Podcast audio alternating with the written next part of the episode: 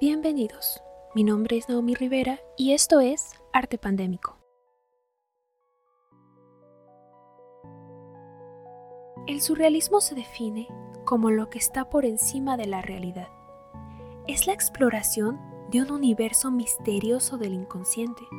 En sí, es una vanguardia donde la lógica y la razón del pensamiento son invadidas por el flujo espontáneo creativo de la mente surrealista del creador.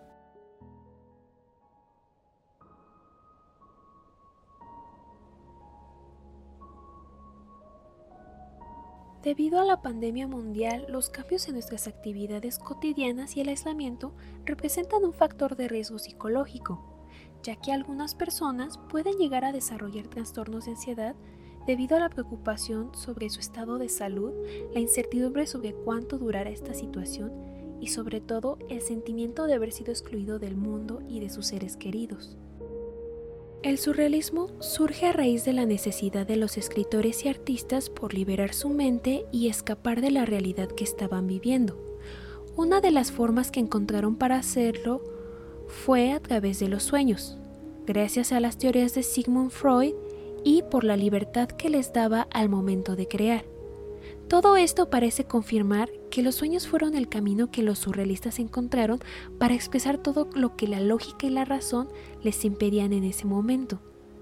Visto de otra forma, es lo que ayudó a canalizar las emociones y a mostrar su propia versión del mundo.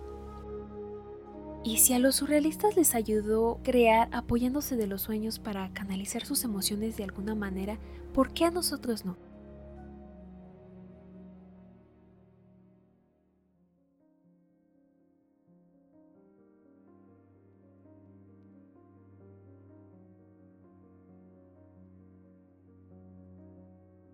Desde mi experiencia personal, la ansiedad y el estrés es algo que tengo presente durante la gran mayoría del día, sin mencionar el aburrimiento que se hace presente al no poder salir de mi casa como solía hacerlo antes. Esto me llevó a buscar una solución de acuerdo a lo que yo conozco y sé hacer.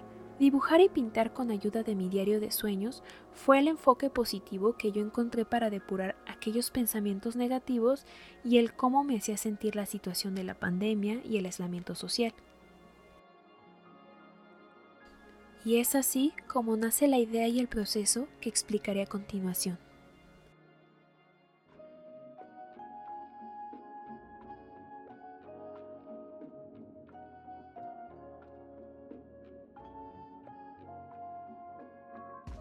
Para comenzar a crear, considero que es necesario llevar un previo de lo que se ha soñado.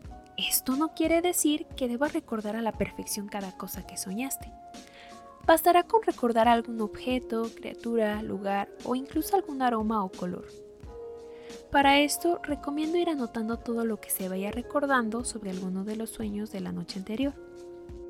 El segundo paso sería elegir una de las técnicas de pintura surrealista. Y ya que hay varias técnicas, yo elegí las que desde mi punto de vista no requieren saber dibujar o pintar para llevarlas a cabo. La primera técnica es Cubomanía. Cubomanía es un método para crear collage utilizando una imagen cortada en pequeños cuadritos y ordenada al azar. También está el collage, que es de donde se deriva la cubomanía. La siguiente técnica es el esgrafiado. El esgrafiado es una técnica surrealista de pintura en donde se utiliza un papel generalmente seco para raspar el lienzo.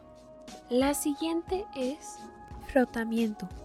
El frotamiento es una técnica artística que consiste en frotar un lápiz sobre una hoja colocada sobre un objeto, consiguiendo así una impresión de la forma o textura de ese objeto.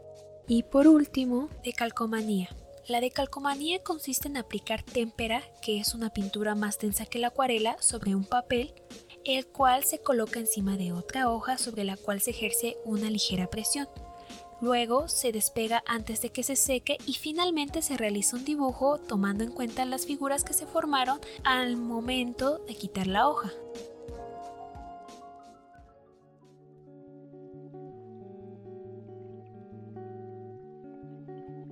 Y finalmente, solo queda plasmar los elementos registrados de nuestros sueños y añadir todos los componentes que consideremos necesarios.